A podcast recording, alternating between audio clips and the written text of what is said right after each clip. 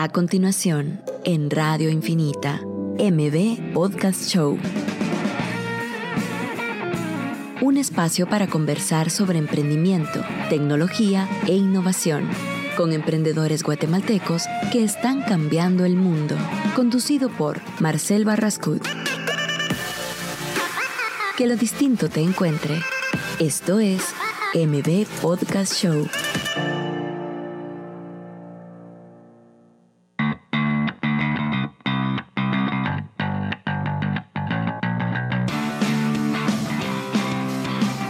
A todos, buen, buen martes, después de un feriadito bien rico. Eh, tenemos un invitado especial hoy en MB Podcast Show que pues ahorita lo vamos a presentar, pero Pablo, ¿cómo estás? ¿Qué onda Marcel? Muy bien, ¿vos qué tal? ¿Cómo estás? Bien, aquí contanos un poquito o una pequeña intro de nuestro invitado. Pues aquí está entrando Byron. eh... ¿Qué onda, Byron? ¿Cómo, ¿Cómo vas, Byron? Dale, sentate, sentate. Ahorita, pero Pablo nos va a dar una pequeña intro ahí de vos, o si la querés dar vos, mejor. Sí, pues realmente yo Byron lo he seguido bastante ahí de, desde el ámbito artístico, básicamente. Eh, tiene, bastante, tiene bastantes seguidores básicamente en su, en su Instagram y creo que ha tenido una obra también fotográfica eh, ya construida en el tiempo y creo que es valioso pues por eso tenerlo aquí sentado porque creo que nos puede dar bastantes insights tanto de la industria creativa como de cómo crear una obra artística ¿va? y cómo ir en ese camino de crear una obra. Entonces si querés igual presentarte Byron sería un gusto. Hola, ¿qué tal? Mucho gusto. Pues mi nombre es Byron Mármol, eh, soy un artista audiovisual, llevo ya 12 años en esto, en esta lucha. Eh, esa lucha constante. Esa lucha constante del día a día. Y pues no sabía que se me reconocía por Instagram, pero gracias por esa introducción, Pedro Pablo. Oh, ya sabe, ya sabe. Todo un influencer yo. Voy a empezar los giveaways en un momento. Cabal. Mira, este, ahorita en este segmento vamos a hablar un poquito de las luchas que tenemos el día a día. Cuando dijiste luchas nos reímos un cacho. Porque aprovechamos 15 minutos a de, de verdad contarnos ¿verdad? cuáles son las luchas de los emprendedores que estamos pasando de verdad. ¿verdad? Como digamos la mía ahorita, es como puedo volver recurrente un servicio que yo estoy vendiendo y hacerlo escalable. Ujú. O sea, realmente ahorita lo que yo estoy haciendo es ofreciendo cierta cantidad de asesorías, pero a la vez sé que es un número limitado el que puedo atender. Ya si yo quisiera atender a 500 va a ser bien complicado si no tengo un proceso establecido o una metodología pues bien eh, alineada y que sea eficiente para que yo pueda atender a esa cantidad de personas, porque yo me voy a quedar en algún momento atorado de, de clientes y ya no voy a poder pues da- dar más servicio. Entonces, esa lucha estoy. ¿Qué me recomiendan? Pues yo creo que para esa lucha, ahí sí que el primer tema es como de, de cómo se maneja casi como una orquesta, la- una, una posible escal- escalabilidad de algún negocio. ¿va? Y es de que si empiezas a vender demasiado, pues operaciones se te empieza a socar. ¿va? Entonces no empiezas a como que a, a básicamente a darle un servicio esperado al que le vendiste, ¿verdad?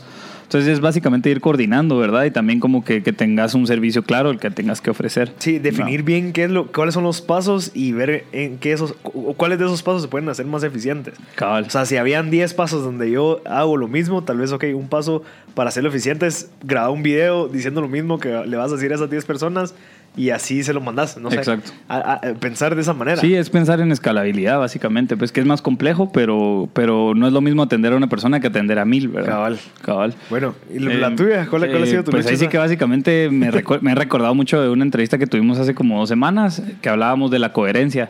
eh, y cómo la coherencia es un camino. La verdad es que creo que esa sería mi lucha, mi lucha actualmente. Cómo, cómo ser coherente cada vez más con lo que, con lo que hago y digo. ¿va? O sea, cómo que lo que diga está más cerca de lo que hago.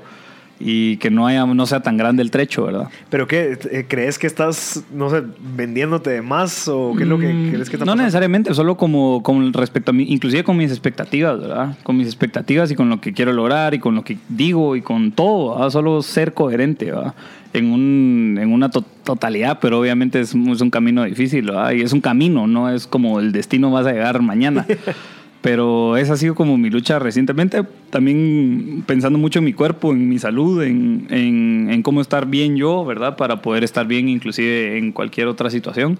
Eh, esa diría que sería también otra de mis luchas, ¿verdad? He cambiado mis ritmos de alimentación, he cambiado como que otras cosas solo para estar más hidratado, mejor alimentado, con un activo del cuerpo, eh, solo estar bien, ¿verdad? Sí, eso, eso nos pasa, digamos, cuando estás mucho pensando en la parte como que, ok, ¿cómo saco esto adelante? Y cómo, Cabal. que reuniones y todo eso, entonces tal vez no te tomas el tiempo de pensar en tu salud mental, de la parte de meditar, que me Exacto. lo recomendaba la vez pasada, de, Exacto. de que uno está pensando tanto en lo que no tiene, lo que le hace falta, que tal vez lo que tenés que hacer es eh, tranquilizarte, me- meditar, agradecer y darte cuenta de lo que tenés de verdad. ¿ah? Exacto. Y eso creo que es un buen consejo para todas las personas que están emprendiendo o las personas que están pasando por mucho estrés. La parte de tomarse un tiempo y verdad ordenar sus pensamientos, qué es lo que está pasando, quitarse toda esa basurita de, de la ansiedad, del estrés, que al final son cosas que uno ni siquiera han pasado y a uno se está preocupando. Exacto. Entonces, Sí, tal vez contanos, Byron, ¿qué, ¿cuáles son tus luchas ahorita actualmente? Bueno, mis luchas también son respecto a mi salud también, como que mantener una mentalidad positiva acerca de, de mi cuerpo. No digo no, no tanto de si estoy gordo o no estoy gordo, digamos, pero precisamente esto de alimentarme en, tiempos adecuados, también como cocinar para mí, y es importante porque llevo ya poco tiempo viviendo solo, en realidad me fui tarde de casa, pero toda mi vida fui alimentado por mi mamá, ¿no? Y quiera que no, mis papás venían quizá de, de la precariedad, entonces nunca me faltó nada en ese sentido y, y sí- y fue, fue como muy sobreabundante mi alimentación. Digo, a los 12 años podía pedir dos Big Macs y no había problema. Eh, eso causó obvia- obviamente obesidad en mí y eso tiene un impacto, ¿no? no solo en el desarrollo psíquico de un adolescente, sino también como hoy en día no tengo esta preocupación por cuidar mi cuerpo. Y es muy reciente que ahora estoy pensando, por ejemplo, en la mañana me levanto, hoy me hice un jugo de papaya y eso es como, eso es como bien avanzado para mí, en realidad. Eh, pero sí, bueno, dentro de esas son como las luchas personales. Eh, y también como dormir, por ejemplo, que es Ujú. súper importante, ¿no? Entendí también que de alguna manera quizá el insomnio es, o sea, lo he estado pensando como un miedo a soñar, como un miedo a acceder al, al subconsciente, ¿no? Wow. Entonces es bien interesante, ajá, huir, o sea, como que tu cuerpo no quiere, no quiere descansar, digamos. Porque, Sí. o sea, digo, tu mente no quiere. ¿y eso, eso lo concluiste ahorita o, o cómo Sí. sacaste esa, esa manera de ver eso? Quizá una madrugada estaba como pensando y, y dije, "Pues, estoy cabeceando, ¿no? Estoy desfalleciendo y debería de dormir, pero no, no puedo. O sea, como que hay un switch que no me permite dormir. Ujú. Y obviamente he investigado mucho porque padezco de parálisis del sueño también. Entonces he investigado un poco como toda esa parte de, de las eh, parasomnias y toda la, toda la investigación que hay como de somnología, ¿no? Y en algún momento, como a las 2, 3 de la mañana, dije, no, pues... Y es usual, por ejemplo, a las 3 de la mañana, ¿no? Cuando ves cosas así. Pero es una fase del deep sleep donde estás... Sí, es, digo, hay, hay una ciencia detrás de todo esto. ¿no? Ajá.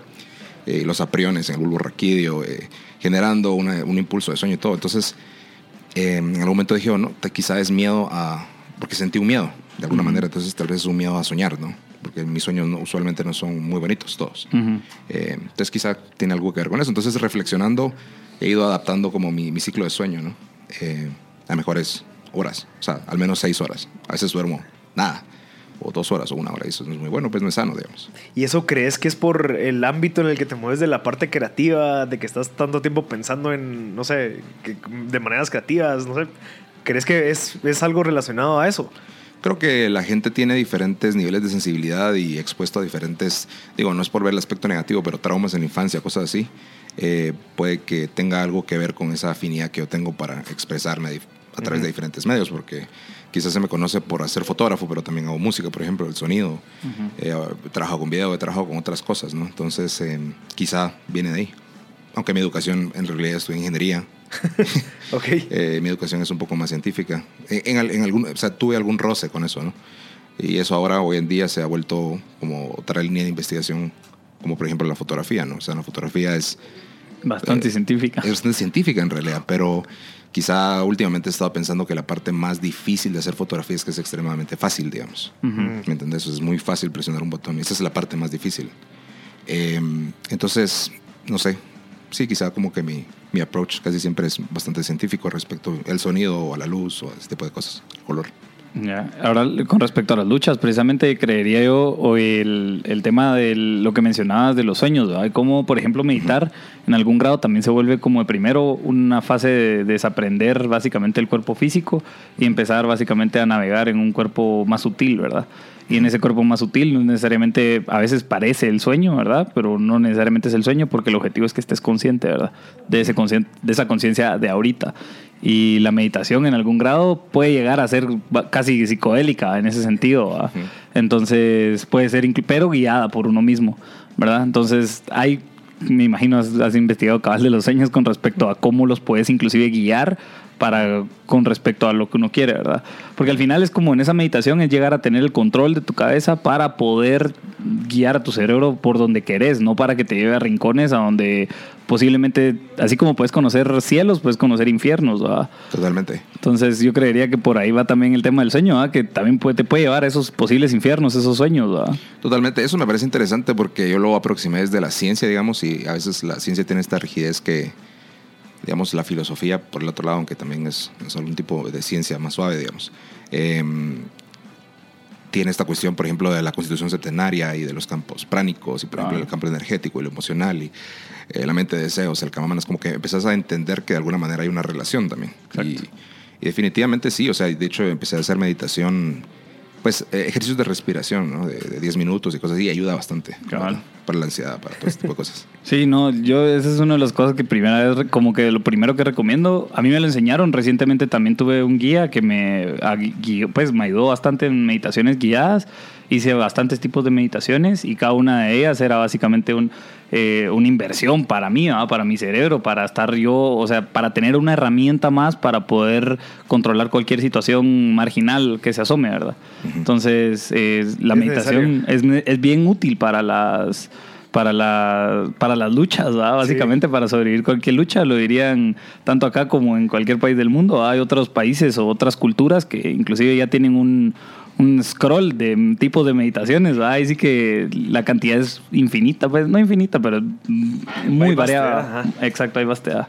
Mira, Eh, yo, yo tengo una pregunta, digamos, en la parte de las luchas, de, digamos, ahorita en el- la industria creativa en Guatemala, ¿cuál crees que es la, la lucha más reconocida, o sea, la que vos crees que es la que más difícil para alguien que quiere emprender en la parte creativa? Eh, reconocer que la creatividad es un asset, o sea, de que de alguna manera es un bien que se puede traducir en un bien económico, digamos.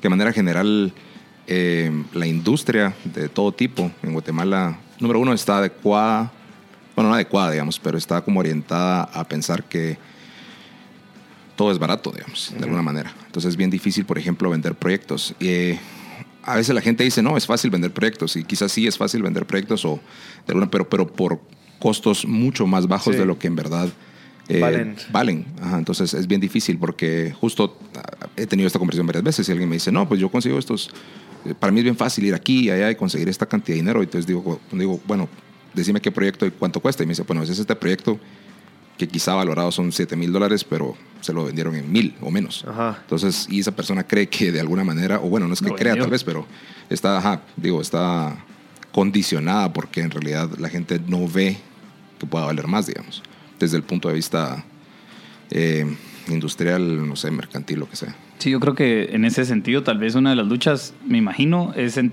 de mi lado, digamos que estamos des- desde el lado de finanzas, ¿verdad? Que mi empresa es de finanzas. eh, siempre es como que qué, qué inversión se hace pensando en ese retorno, ¿verdad? O sea, como que es- esta inversión se va a hacer pensando en un retorno y en la medida que sea más palpable ese retorno, mejor. El, creo que la lucha precisamente o una posible cabal como eh, choque de frente de la industria creativa con este retorno es de que cuál es el retorno. Claro. Entonces, yo creo que es más un retorno como de, de en un sentido eh, no, no medible, ¿verdad? Sino, o, o bueno, medible en otras en otros en otros aspectos, ¿verdad?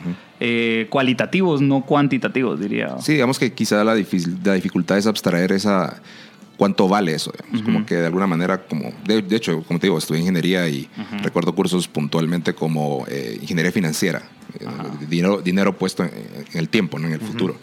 Y recuerdo la, la aproximación que, que tenían estas universidades. Bueno, no, no estoy hablando de una universidad puntualmente, pero digo, también veo a gente que, ingenieros, compañeros industriales y cosas así, y de alguna manera entiendo como ahora que estoy del otro lado y puedo yo establecer un valor y, en- y compararlo con otros, o sea, por la calidad del, del trabajo. Y no estoy hablando no solo de una calidad estética, una calidad de producción, sino estoy hablando de una calidad creativa, digamos, que requiere una investigación. Sí. Porque creatividad no es inspiración, creatividad en realidad es un esfuerzo investigativo bastante arduo y bastante profundo, digamos.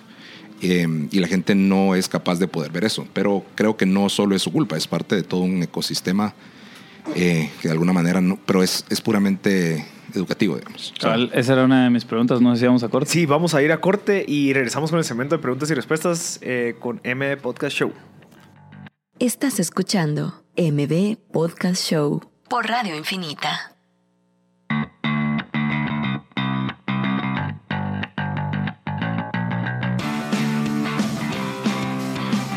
Estamos de vuelta con ME Podcast Show. Le recordamos que es un espacio donde conversamos con emprendedores, innovadores de tecnología. En este caso, pues tenemos a Byron Marmol, que es de la parte creativa y la indust- industria artística en Guatemala.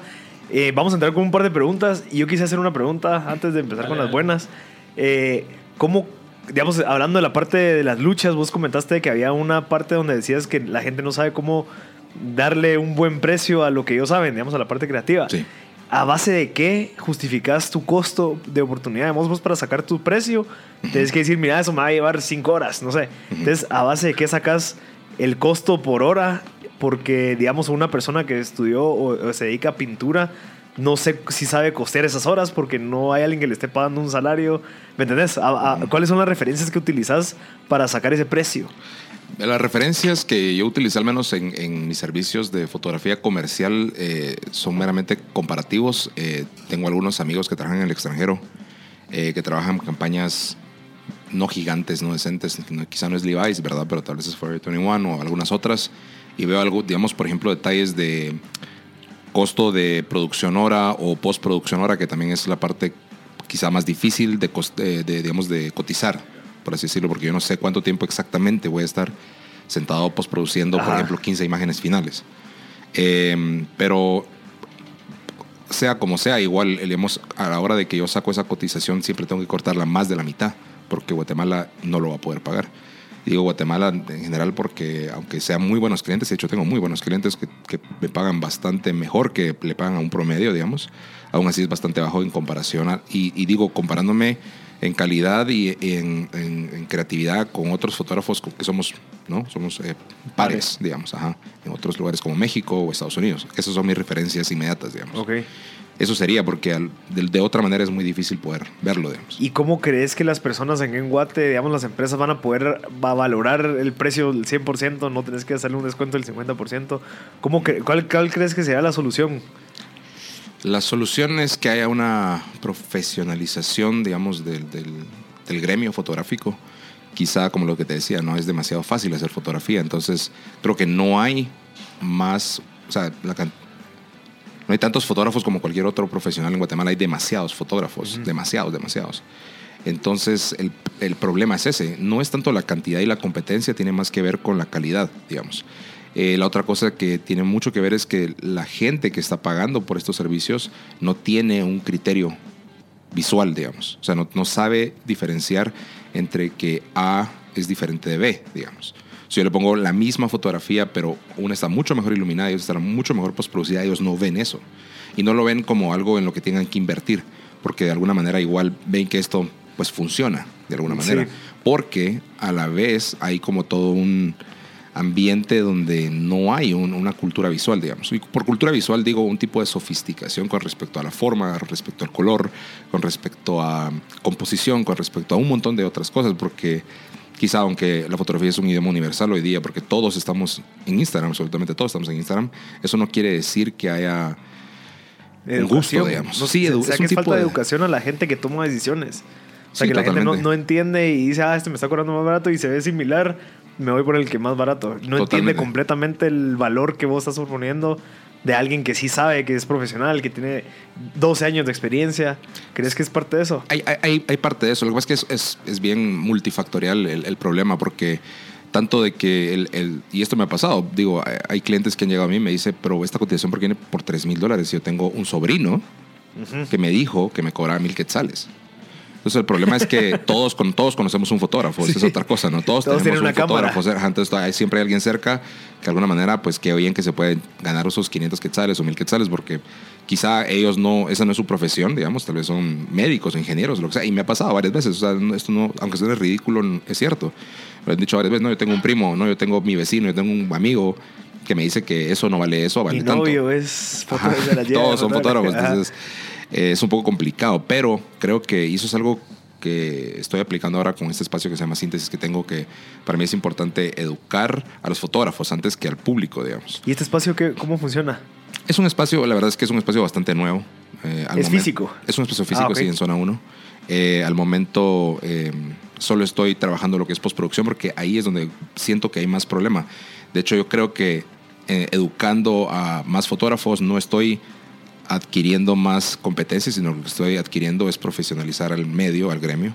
Entonces estoy generando una infraestructura en la cual yo puedo competir a niveles más altos. Ya. Porque entonces esta gente, estos profesionales se van a dar cuenta que no es fácil tomar imágenes, no es fácil postproducir imágenes, entonces van a decir, yo no lo puedo seguir haciendo por mil quetzales, tengo que subir al menos a Exacto. cuatro mil. Entonces al subir el, el suelo, yo, puedo, yo estoy más cerca de ese, de ese suelo, digamos, por así Exacto. decirlo. ¿no? Sí, no, y también no, vos te alejarías de ese suelo porque vas subiendo como que lo, lo normal. Digamos, Sí. vos porque sos el experto, digamos, el que estás educando a esa gente que está ahorita, pues, subiendo ese suelo, va a subir el tuyo, pues, asumiría. Claro. Ajá. De hecho, me sorprende mucho que, por ejemplo, doy clases de postproducción, es en lo que estoy haciendo mucho énfasis ahorita en, en síntesis. Llevo ya dos cursos dados y, y le digo, bueno, pues, por ejemplo, hay una, hay una- no es una técnica, pero es un proceso que se llama separación de frecuencias, que básicamente puedes separar la- el detalle con el- la densidad de tonos que hay debajo y puedes quitar arrugas de, de una camisa mucho más fácil que clonando, que es una cosa como estar agarrar un pedazo y irlo clonando. Sí. Es mucho más fácil es- y, y toma más tiempo, toma menos tiempo, perdón. Y la gente me dice, wow, esto, esto está increíble. O sea, tal vez antes pasaba dos horas, ahora pasó una hora. Sí, pero igual vas a invertir otra cantidad de tiempo acá. Entonces, al final, por ejemplo, una foto a mí me puede llevar 8, 10 horas. Wow. Fácil. Una Fácil. foto. Una foto. Y la gente dice, bueno, yo pasaba tal vez una hora máximo en esta foto, pero ahora que veo que puedo hacer todo esto y la calidad de mi imagen puede subir, sí voy a dedicarme a hacer esta cantidad, pero no puedo seguir cobrando Mil quetzales. mil quetzales. Sí. Gracias. Sí, eso te pone básicamente en otro perfil, que creo que es básicamente lo que hablábamos ahorita en la pausa y es de que como todos los ecosistemas, básicamente donde se está emprendiendo, estamos en una, o sea, están en una etapa en la que tienen que ir a educar al cliente, ¿verdad? Y tanto educar al cliente como, como es bien decís, creo que tecnificar la profesión y profesionalizar esa profesión.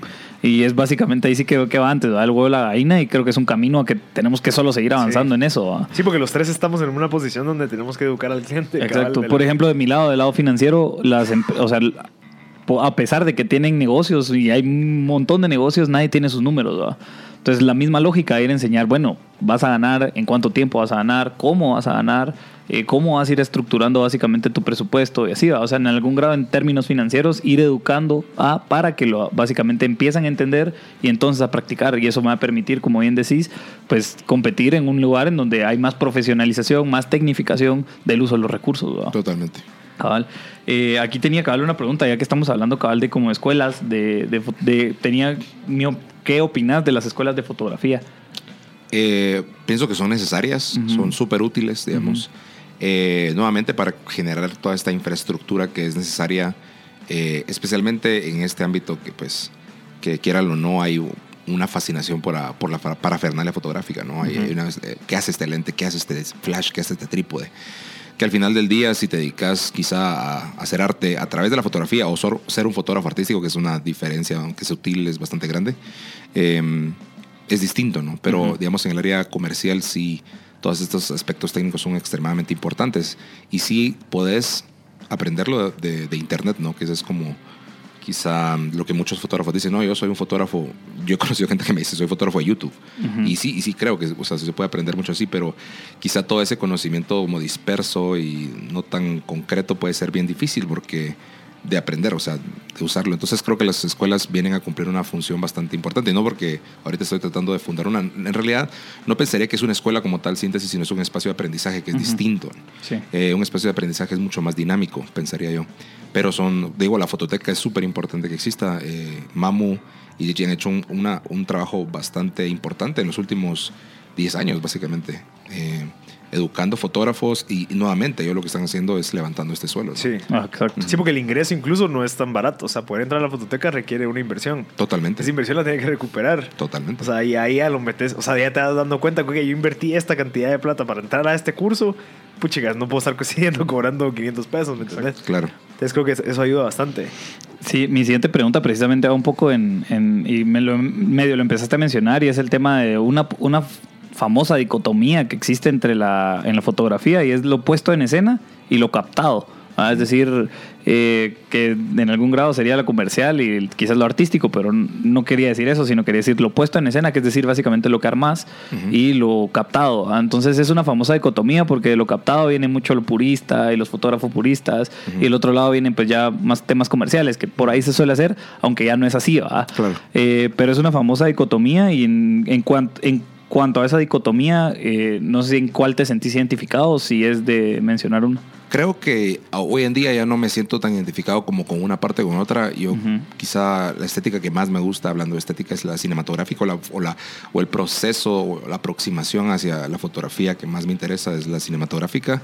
Pero luego de leer algo acerca, bueno, es que este, este siempre ha sido el, el, problema, ¿no? La objetividad de la imagen y el reclamo de la realidad. Y de hecho uh -huh. hay un montón de textos acerca de eso, hay, eh, históricamente, específicamente en Alemania, con los eh, subjetivistas y los objetivistas y Düsseldorf y toda esta gente, las propiedades que se le...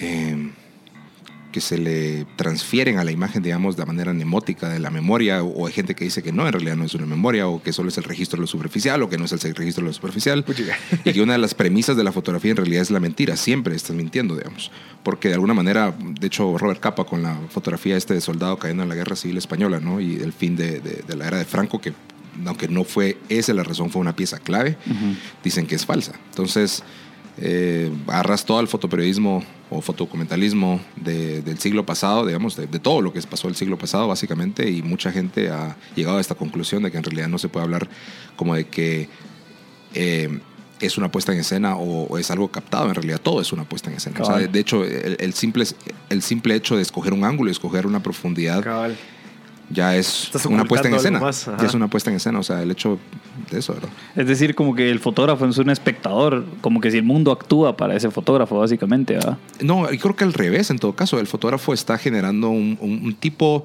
de vista a un mundo, no Ajá. un mundo, porque un mundo es en cuatro dimensiones. ¿no? Sí, porque decide, básicamente. Pero decide, exacto. De hecho, hay un... Hay un eh, no caso, digamos, pero fue, fue, fue, fue chistoso este fotoperiodista fotografiando a una niña negra que había caído y se había raspado la, la rodilla y estaba puesta en blanco y negro de alto contraste y decía a un público, ¿Es, ¿esto de dónde es? Y gente, ah, esto es Sudán, esto es seguramente de Sudáfrica, esto es una guerra en el Congo, en Sierra Leona. Y es como, no, esto es en Estados Unidos, en un patio una niña en un cumpleaños se cayó y se raspó la rodilla. Pero el hecho de, de, de, de, proveer, porque también la fotografía de color es mucho más abstracta que la fotografía a blanco y negro también, ¿no? Porque no sí. vemos, a, vemos a colores, no vemos en blanco y negro. Eh, no sé, hay, es un tema interesante. La Pero verdad. vos dijiste, la, ¿la fotografía de color es más abstracta o es la fotografía de blanco y negro que es más abstracta? Es más abstracta en, en color porque... ¿En color? Sí, sí, al remover el color, eh, de alguna manera te centras en, en, en, o ya sea un sujeto, un motivo personal, la composición ya no, no... No, digo, no es que esto es una manera general de decirlo, porque toda, cada persona tiene una lectura de la fotografía de manera distinta, ¿no? Y la, la, una de las cosas interesantes de la fotografía es que la lectura es de, de un solo momento, es de, es de golpe. La yeah. imagen llega y la tenés que leer, digamos. No es como el texto que va, va teniendo sentido conforme vas haciendo la oración y es como, ah, esto dice aquí, el canario rojo cantaba en la mañana. Eso es toda una oración yeah. y toma un tiempo, pero la imagen es de golpe. Entonces, eh, en, es, en, ese golpe, digamos, de alguna manera, cuando ves algo a color hay una, eh, una abstracción hacia lo que en teoría es real, digamos, pero sabiendo que un objeto bidimensional, un papel, no puede representar algo real, porque la realidad está en cuatro dimensiones, ¿no? tres físicas y una que es el tiempo. Entonces, eh, sí, es un tema, es un tema ahí interesante, la verdad. Mira, vamos a tener que ir a un corte, dale, dale. Eh, pero vamos a regresar con más preguntas porque tenemos bastantes. Así que estamos con Byron. Eh, bueno, sí, cabal. Vamos a ir a un corte y regresamos después de estos anuncios. Esto es MB Podcast Show con Marcel Barrascut.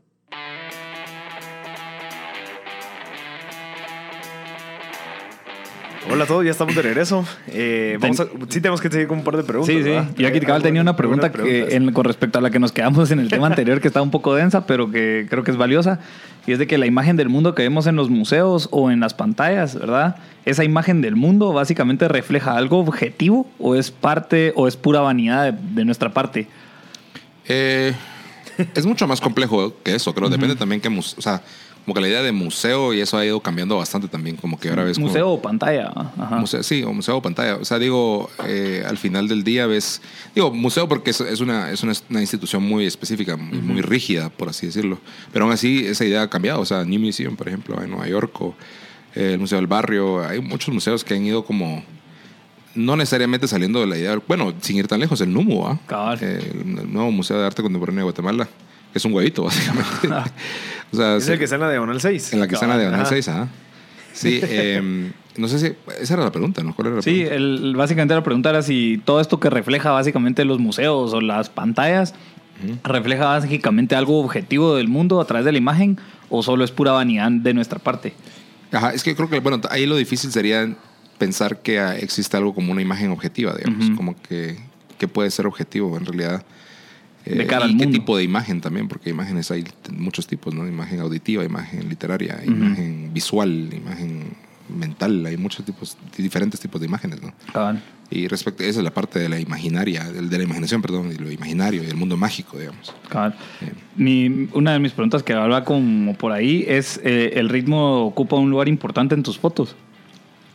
el ritmo. ¿Qué es el ritmo? ¿Qué Eh, sería el ritmo en esa foto? Sí, digamos como que se puede hablar de un ritmo en la composición fotográfica.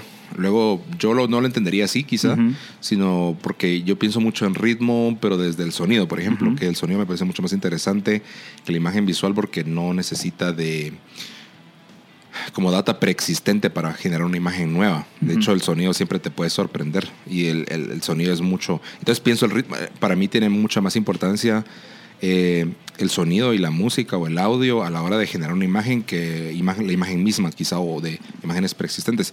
No quiero decir que no estoy de alguna manera eh, inspirado por otros grandes fotógrafos como Philip Lorca de Corcha o Thomas Ruff y toda esta gente, pero el ritmo quizá no lo entiendo desde la manera como tradicional de la composición fotográfica, donde hay un ritmo de grande, mediano, pequeño o de profundidad o de cambios de color o lo que sea, como que se interpreta el ritmo, sino quizá el ritmo de- del sonido. Eso me gusta mucho como pensar. O lo, o el arrit- o lo arrítmico también es algo que me parece Mira, vos, vos siendo, el fo- siendo fotógrafo ahorita, eh, vos sabes de que querés tomar una foto, pero ¿cómo sabes en qué momento es el adecuado? Vas caminando y decís, a la que virgo es, es, es el- ese spot que quiero tomar la foto, pero ya es porque querés tomar la foto o porque de verdad el lugar como tal te da la sensación de querer tomar una foto. Sí, por ejemplo, eh, de un tiempo para acá ya no. Cuando luego les comenté que me había mudado, ya no me llevé el carro, digamos. O sea, no, no utilizo carro, uso Uber ahora para moverme para Ah. todos lados, que es una bendición porque puedo ir leyendo también, es súper rico, o durmiendo. Eh, y me gusta mucho caminar, o sea, he, he ido adoptando esto porque siempre he sido alguien perezoso en realidad toda mi vida. Entonces ahora como que camino, pero me entró esto de caminar demasiado que hasta me, me arruiné la rodilla, de hecho, por caminar tanto. Y encontré estos lugares que me parecen súper violentos eh, en la ciudad donde no hay aceras. Por ejemplo, está este lugar en, en la 20K, en zona que es un hotel en una esquina donde de repente la ca- o sea, vas, vas caminando y en la esquina de repente no hay manera de caminar porque tenés que bajarte la carretera. Ajá. Eh, en la zona 4, a, a la parte de Cofiño Estal, hay un, hay un callejón que tiene, o sea, literalmente unos postes que están a la mitad de la acera. Eh, en zona 4 hay otro lugar que en una esquina enfrente de la Shell, en la séptima avenida, donde la acera se termina, hay una ciclovía y todo, pero digo, no hay un lugar donde caminar. Esos lugares, por ejemplo, me parecen interesantes para ir a fotografiar. O sea, voy caminando y digo, quiero venir a fotografiar esto. De hecho, es algo que quiero hacer en estos meses o días. Eh, pero no voy por ahí mucho con la cámara en la mano, como, ah, voy a captar Sí. esto, voy a captar lo otro. Eh, soy más como de producir imágenes, como de. Ajá, como, pues, como decía Pedro Pablo, que es una puesta en escena, quizá. Aunque ahora me estoy interesando más también en, en programas que generan imágenes.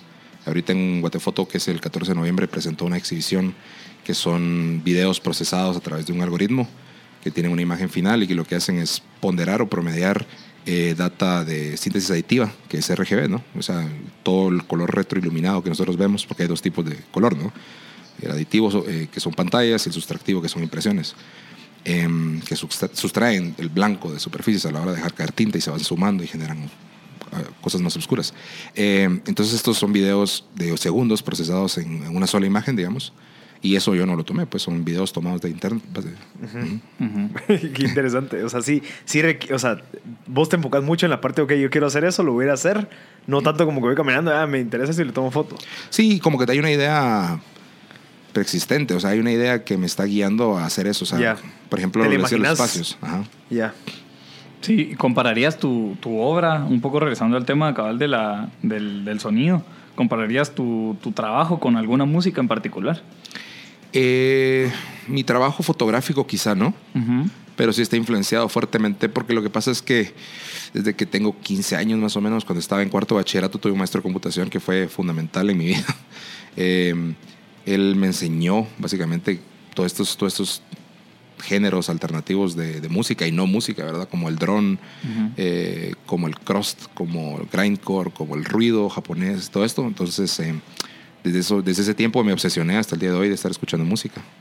Eh, y creo que sí tiene una influencia, pero no es como que yo diga, por ejemplo, escucho William Basinski, que es drone. Ah, ahora voy a hacer una foto que, sea, que tenga que ver con esto. Sí, con no, esta- no, es solo como que está ahí todo el tiempo sonando, todo el tiempo sonando. Ya. Sí, Sí, ahora de 100 fotos, o sea, de 100 veces que apachas el obturador, eh, ¿cuántas buenas fotos logras? Esa es una buena pregunta. La verdad es que depende. A veces puedo tirar mil y no tener nada bueno, ¿verdad? Ok. Y a veces puedo... Lo que pasa es que tampoco soy tan impulsivo. Con el tiempo aprendí que no... Para, pues para mí mismo, ¿no? Eso no quiere decir que aplique para todo el mundo, ¿verdad? Pero yo no soy de apretar el, el- el- el obturador mil veces. Yo a veces me puedo tardar seis horas y apachar el botón una vez. O sea, en esas seis horas sí fue una foto en un día, digamos. Porque prefiero como eh, poner atención en qué es lo que estoy fotografiando más que cómo lo estoy fotografiando, quizá. Mm, genial. Te- y también ten- una pregunta relacionada a esa. ¿Cuánto tiempo te, te pasó hasta que empezaste a sentirte más satisfecho con los resultados de tus fotos? Eh, creo que fue bastante rápido, la verdad. Quizá por la, la suerte. Siempre he tenido personas clave en mi formación. Juan Brenner fue uno de ellos. eh, yo fui asistente de él durante tres años y medio, más o menos. Y digo que mi progresión a nivel técnico con Juan fue muy rápida. Claro que había una obsesión mía con querer saber cómo iluminar, eh, cómo postproducir o qué quería decir que era un filtro de densidad neutra versus un polarizador, cosas así, ¿no? Cuestiones técnicas, mi obsesión. Soy muy obsesivo. La verdad es que tengo una personalidad obsesiva. Entonces creo que mejoré bastante, pero hace dos o tres años dejé de tomar fotografías. O sea, en el plano artístico, en el contexto artístico y obviamente comercial, pues tengo que vivir, ¿no? Tengo que comer. Em, pero no sé, la verdad, o sea, creo Sí. que dejé de hacer porque, porque necesitaba, necesitaba como recapacitar acerca de lo que estaba haciendo. Sí, necesitaban básicamente un proceso. ¿ah? Exacto. Y, Investigar. Y, y este proceso, o sea, ¿cuándo fue que te diste cuenta que ya se podía volver negocio y podías dedicarte a hacer esto? O sea, ¿cuándo fue ese, ese día, de un día para otro dijiste, ok, esto sí se puede volver un negocio? Desde que empecé a asistir a Juan. En realidad yo estaba en el último año de ingeniería cuando le escribí a Juan porque yo vi que él tenía una revista que se llama Taxi. Bueno, no él tenía la revista, pero él era editor y de fotografía y él hacía toda la foto de la revista. Y yo vi una revista de unos retratos en blanco y negro que nunca voy a olvidar y dije, wow, estos retratos me encantan. Ajá. Yo había tomado un curso de fotografía por ir siguiendo una chava, básicamente, que me gustaba. había que sacar unos cursos de arte y así. Ajá. Eh, y pues estaba tomando fotos y de repente vi estas fotos y dije, wow, es increíble. Le escribí un correo y nunca me lo contestó. Al, al tiempo, los meses, me mandó un correo como, hey, estoy en Guate, escríbeme. Eh, lo llamé, llegué a las oficinas de taxi y me dijo, mañana empezás de una vez. Y, y al otro día, pues ya estaba yo asistiendo, sosteniendo reflectores, cargando cables, subiendo eh, cosas. Ah, bueno, pero empezaste trabajando. Sí, empecé trabajando, Ajá. empecé trabajando. Y ahí fue donde me di cuenta que se podía vivir de eso. Porque Ah, ok. yo veía que Juan lo podía hacer. Y yo siempre he sido como que si alguien lo puede hacer, lo puedo hacer yo. O sea, ¿Y qué, qué, características tenía Juan que vos dijiste, ok, sí se puede, sí se puede cobrar de alguna manera que, que uno pueda vivir bien, no solamente sacar pues, lo necesario? lo profesional que es Juan, Ok. definitivamente. O sea, yo creo que no hay alguien como Juan en Bate. Y yo no lo, eso suena muy adulador, ¿no? Es uno de mis mejores amigos, Juan. ¿Qué apellido es Juan? Brenner. Ah, Ajá. Juan Brenner. Eh, pero no, de verdad, el nivel de profesionalismo que él tiene, el nivel de... eh, también es una persona bastante obsesiva, en realidad. Eh, me hizo entender que sí se, sí se podía hacer, digamos. O sea, como que veía estas imágenes muy utópicas, ¿no? De, estos, esta fotografía europea, que no sé qué. Y Juan fue esa, como, esa oportunidad que tuve a- hacia ese nivel de producción, digamos. Porque Juan había vivido 10 años o 12 años, creo yo, en Nueva York. Y había tenido trabajos en revistas como Flaunt, como Tokyo, como Mónica en Japón. O sea, un guatemalteco haciendo eso y decía, bueno, es Sí posible, es factible, Ajá. sí. Claro que él, de alguna manera, fue esa, esa aproximación que yo tuve con ese mundo. O sea, yo no... ¿Y él cómo empezó eso? O sea, ¿cómo fue que ese- esa trayectoria de dos años, a pesar de ser eh, obsesivo, a pesar de, de- se convirtió en profesional, pero cómo fue que dijo, ok, yo quiero empezar toda esta trayectoria porque yo quiero llegar a ser esta persona? Y ¿Cómo- aquí en Guatemala. Ajá. Ah, no, no, de hecho, él se- sí, él, él- él en Guatemala como que quería ser fotógrafo y se fue, o sea, hasta donde yo sé la historia, no, tampoco- no creo que me la sepa también, pero se fue a Nueva York a vivir y empezó asistiendo a otros fotógrafos porque esa es la manera en cómo aprendes. ¿no? Exacto. Sí, esa era, esa era una de mis preguntas, precisamente el tema de, de a la hora de suponerte abrir a, hacer una, una producción para una foto, para una foto eh, con qué actores, eh, requer- qué actores requerís para armar esta producción. Es decir, iluminación, ahí vas a necesitar a un asistente o dos. Claro, Eh, sí. Eh, varía de producción en producción, o sea, quizás son fotos de comida donde necesito un asistente y un food stylist. Y eso es todo lo que necesito. Y luego hay producciones más grandes de dos días con eh, 12 modelos y en diferentes locaciones. Y vas a necesitar tres o cuatro asistentes. Vas a necesitar un productor que esté, no, porque no, no puedes estar vos atento a todo. ¿verdad? Este productor te está consiguiendo esto y él está coordinando que la siguiente foto ya se esté haciendo. ¿Me entendés? Ese Y vos cotizas con ellos antes de para decir, ok, Sí. este, me ocurrirá que yo y le hago la cotización formal al final al cliente. Claro, sí, lo, lo más importante quizás es una reunión con el cliente para...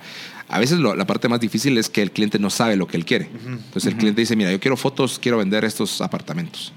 Y me encanta, y aquí está, el- esta es la- nuestra idea del lifestyle, lo que sea. Bueno, Ajá. entonces, ¿cómo ves esto pasando? Y el cliente dice, pues no sé, por eso te contraté.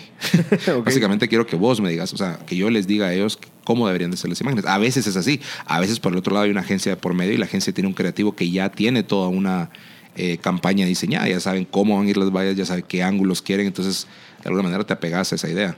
Y hay que ser bastante flexible porque hay mucha gente que se cree, soy, soy creativo y nadie se mete con Ajá. mis ideas y lo que yo hago es súper original y en realidad todo es bien derivativo. Eh, y a veces está, es- o sea, es, eh, para mí la idea de ser inteligente es saber elegir. O sea, de, bueno, de ahí viene la palabra. ¿no? Pero qué interesante. Creo que lo que logro concluir de lo que me la, la respuesta que me diste a mi pregunta es, ok, para poderte volver un profesional, vale la pena trabajar antes para alguien que sepa lo que está haciendo, o sea, que vos Ah, puedas totalmente. aprender de ellos. No solamente, ah, soy fotógrafo y voy a tomar fotos por ahí y después me las llevo de fotógrafo. Claro. Y eso lo ves en arquitectura también. Conozco grandes arquitectos que fueron dibujantes para otros, o bueno, no dibujantes, porque no creo que ahora sea así, pues, pero que han trabajado para otros grandes arquitectos y pasan en el arte, y pasan en la pintura y en la fotografía y todas estas cosas. Y no dudo que pase también en otras áreas, pues. Sí, es, es básicamente también una buena, una buena lección de, o sea, un aceptar el rol de aprendiz, no, no saltárselo, ¿va? sino que Total. también es una, es una parte muy importante en términos de saber aprender de alguien que te guíe, ¿verdad? Y recibir ese conocimiento, que también creo que es una cultura eh, en la cual no es, o sea, o tal vez una generación en la cual tal vez eso ha, ha sido, ha habido un choque en solo, bueno, va a recibir conocimiento, pero porque ya hay años de experiencia del- delante tuyo, pues, ¿verdad? Entonces solo sentarse a escuchar, a tomar notas, a básicamente Absorber. aprender, a absorber todo eso es, es muy importante en cualquier, diría, industria. Solo creo que en la industria creativa también es parte de llegar a ese profesionalismo. Y es, y es difícil porque si ves a esta gente que es creativa o esta gente que tiene, o cree ser creativa, son gente que tiene egos a veces muy grandes y no, les, no, no son humildes. Y, y a veces creo que, como dice Koenji Manabe, siempre tenés que ver a un maestro en todos, o sea, en, en cualquier persona, ¿me entiendes? Porque todos te pueden enseñar algo. Es cierto, es muy cierto. No, eso sí es súper valioso realmente, porque, y, y diría, hablando un poco de la cultura asiática, o inclusive un poco de, de, de la cultura maya aquí, eh, realmente esa es una de las lecciones, ¿verdad? Por ejemplo, los, los cuatro abuelos son los cuatro puntos cardinales, ¿verdad? Total. Y entonces son los cuatro puntos cardinales de referencias tanto de aprendizaje como de, de cualquier otra cosa. Solo vamos a ir un corte y seguimos para llegar a conclusión. Estás escuchando MB Podcast Show por Radio Infinita.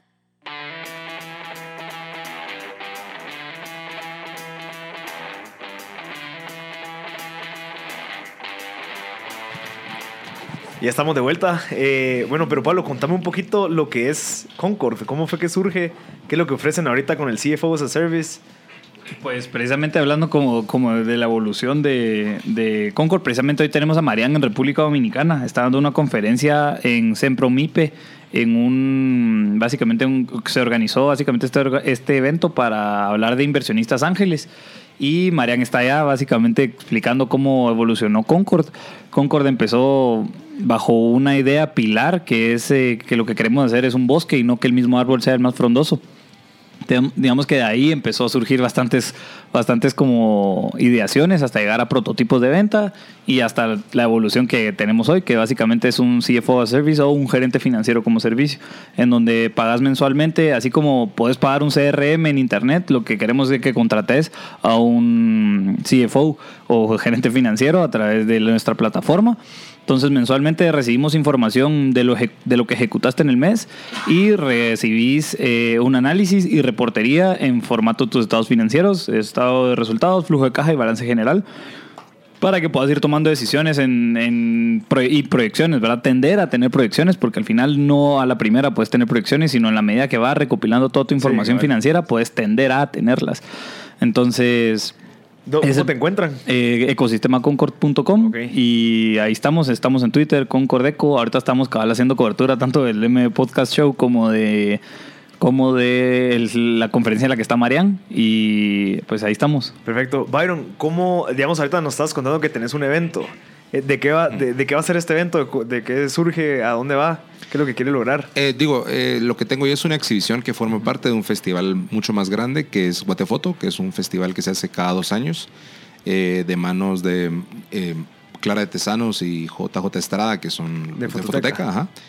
Y empieza este 14 de noviembre al 18 de noviembre en el área de la zona 4. O sea, la idea, el, el festival ha ido cambiando de año con año, pero la idea de este año es que se concentre únicamente en zona 4, en la Ok. Fototeca y sus alrededores, ¿no? Sí. en diferentes lugares. Y lo que se quiere lograr con este evento, Ujú. ¿qué es?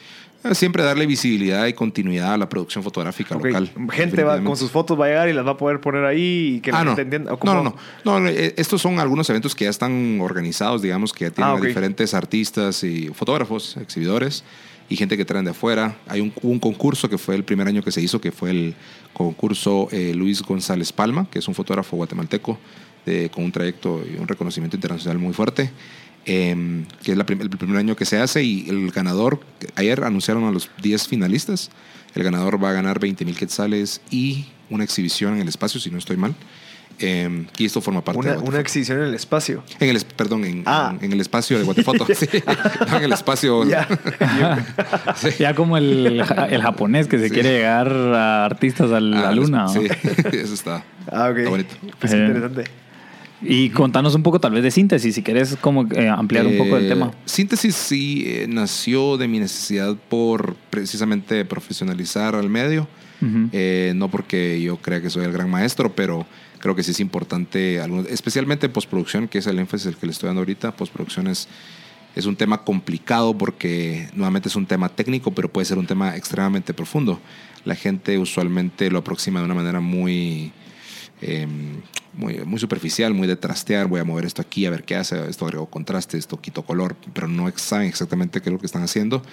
Y mi- la formación que yo quiero proveerles es, es una, eh, es una profesión más, pro- es una, perdón, es más profundo, que tiene que ver con el manejo de color, por ejemplo, que es un perfil ICC, cómo eh, por síntesis aditiva al hacer una conversión se puede hacer esto, no se puede hacer lo otro, o sea, es, es, es mucho más profundo, digamos. Entonces, por el momento estoy haciendo eh, talleres usualmente cada dos meses, que es lo que dura el Ujú. curso. Ahorita tenemos uno que inicia el 10 de noviembre. Eh, Síntesis se encuentra en el espacio Riña, que está en la octava avenida 12-31 a la zona 1. Eh, pueden seguirlo en es- Síntesis Espacio, perdón, en Instagram y Ujú. en Facebook también.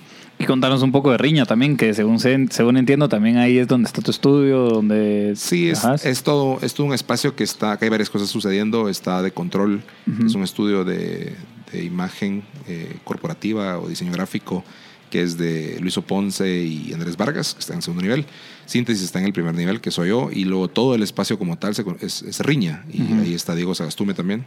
Entonces somos básicamente cuatro personas. Eh, pronto vamos a tener una exhibición eh, el 10 de noviembre. Eh. Así que esa información quizás no la debería estar dando. todavía, no, todavía no ha salido, pero sí, básicamente vamos a estrenar el espacio el 10 de noviembre con una primera exhibición de artistas guatemaltecos jóvenes viviendo- produciendo y viviendo en el extranjero. Perfecto. Mira, nosotros ya, ya vamos a tener que ir terminando, pero algún consejo que le das a la gente que quiere empezar en, una, en cualquier carrera artística para que, que tal vez te, lo, te hubiera gustado que te lo hubieran dado a vos cuando empezaste. Eh, leer, leer creo yo. Leer, lo difícil es saber por dónde empezar a leer o qué leer, ¿no? Eh, yo, yo creería que un buen punto de partida es historia del arte. Definitivamente es como, no, no, no puedes saber a dónde vas si no sabes de dónde venís, de alguna manera, o sea, o de alguna manera, quién ha hecho, qué Sí. ha hecho qué. Eh, y nuevamente pensar que, o sea, no, sí, nuevamente no puedes crear algo sin saber de, de dónde viene ese algo, digamos, de alguna manera. Porque aun, aun cuando se habla que hoy todo el arte es derivativo, es importante tener esos referentes bien consolidados, digamos. Ok. Entonces creería que ese es un buen punto de partida para gente que está estudiando o que quiere estudiar acerca de fotografía. Creo que no poner un énfasis tan grande en lo técnico, aunque es importante, también poner en, en filosofía eh, de la imagen, ¿no? O sea, una filosofía de la imagen, por ejemplo, de Willem Flosser, que es un libro súper importante, o Cámara Lucia de Roland Barthes, eh, Fontcuberta, Alemagni. Hay muchísimos autores que hablan sobre teoría de la imagen. Eso es bastante importante también aproximarlo a la vez que se aproxima a esta cuestión técnica de la fotografía. Perfecto. Pero Pablo, ¿querés preguntar algo más para ir terminando? Eh, pues yo una, una pregunta que tenía era si todavía te disfrutas en el- la cotidianidad tomar fotografías después de tanto tiempo. Sí, sí, sí, totalmente. O sea, como toda persona tengo un celular y voy por ahí tomando fotografías para mi Instagram. Ya me he dado cuenta que no tomo tantas, quizá como antes, pero quizá algo tiene que ver con todo ese proceso de reflexión también como porque es, es bien es- hay un impulso hacia lo fotográfico, ¿no? Y quitarse eso puede ser bien difícil, pero por el otro lado también hay, hay momentos donde digo, bueno, esto se va a ver bien, ¿no? A pesar de que es un celular. Y entender que eso tiene límites bien específicos con respecto a la luz, por ejemplo. Ajá. Pero igual es como, toma la foto. Ok. Ok. Bueno, perfecto. Eh, muchas gracias por haber venido. Le recordamos que hoy sale un episodio de M Podcast en Spotify y en iTunes sobre lo que es la inteligencia artificial. Este jueves tenemos como invitada a Stephanie Zelaya, que nos va a contar un poquito sobre su trayectoria como música y pues que es cantautora que está teniendo pues cierto éxito en, en Los Ángeles y en Estados Unidos y especialmente aquí en Guatemala. Nos puedes encontrar en Spotify y en iTunes como MB Podcast. También nos pueden seguir en Instagram como Marcel Barascut, ahí es donde ponemos todo lo, lo de las redes. Y pues a Pedro Pablo lo pueden encontrar como Pep, ¿cómo te Pedro? Pedro Pablo BC en, En- en Instagram, Instagram. O, en Inst- o en Twitter también. Ah, ok, perfecto. ¿Y a ti cómo te podemos encontrar para que la gente que te quiera seguir en contacto? Eh, en Instagram estoy como arroba Byron Mármol y en Facebook estoy como Byron Mármol. Ok. Síntesis, eh, es- síntesis Espacio en Instagram y en Facebook también. Perfecto, entonces este fue un espacio de M Podcast Show donde conversamos con emprendedores, innovadores y en este caso pues creativos. Y gracias a Byron Mármol por acompañarnos el día de hoy, pero Pablo. Muchas gracias. Buena onda. Y feliz día.